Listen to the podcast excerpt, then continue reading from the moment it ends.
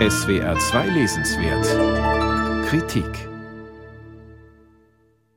Manchmal geschieht auch in der Literatur so etwas wie ein kleines Wunder.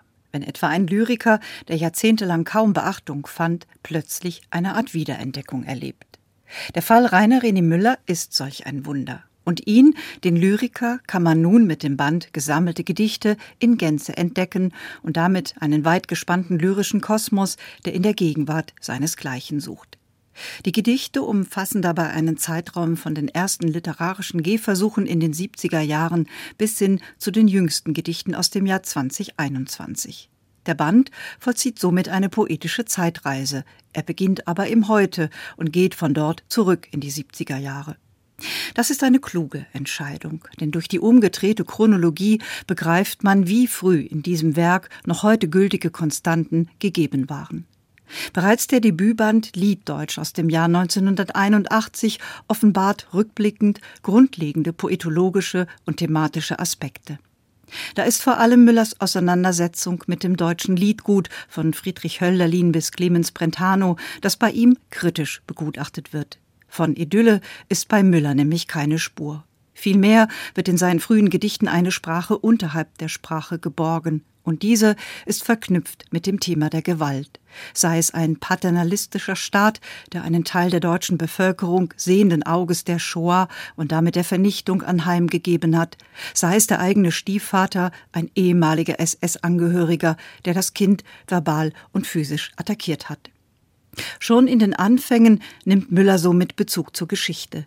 Sie hat sich ihm, der spät erst von der eigenen jüdischen Herkunft erfahren hat, in die eigene Geschichte, ja in den eigenen Körper eingeschrieben.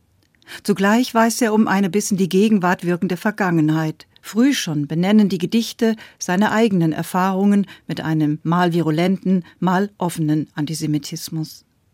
Auch der Bezug zur Musik bleibt mit jedem weiteren Band nach Lieddeutsch, wobei die Texte selbst immer stärker zu Kompositionen werden. Die jüngeren Arbeiten bezeugen schon in ihrer Typografie den Charakter einer Partitur.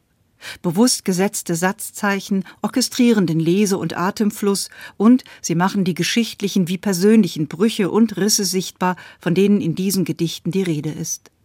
Hinzu kommt ein Verfahren, das der Lyriker selbst als Reekritur bezeichnet. Bewusst arbeitet Müller mit Zitaten anderer, auch lebender, jüngerer Lyrikerinnen und verdeutlicht damit, dass unsere Erfahrung von Welt immer schon in Sprache gebunden und in Sprache aufgehoben ist. Seine Gedichte weben auf diese Weise zugleich ein Netz an Bezügen, nicht nur intertextuell. Da ist der Katholizismus der Kindheit, der eine unverbrüchliche Liebe zu den Psalmen hinterlässt. Da ist die bildende Kunst und die Farbe Blau, die zu Ben, Bataille, der französischen Sprache und zu Licht und Schatten führt, die bei ihm, dem Sohn einer Fotografin, stets Hand in Hand gehen. Man muss die zahlreichen Bezüge und Referenzen von Chiara Caradonna Lucide kommentiert übrigens nicht kennen und erkennen, um die Gedichte zu verstehen. Sie sprechen dennoch zu einem, schon durch ihren Klang.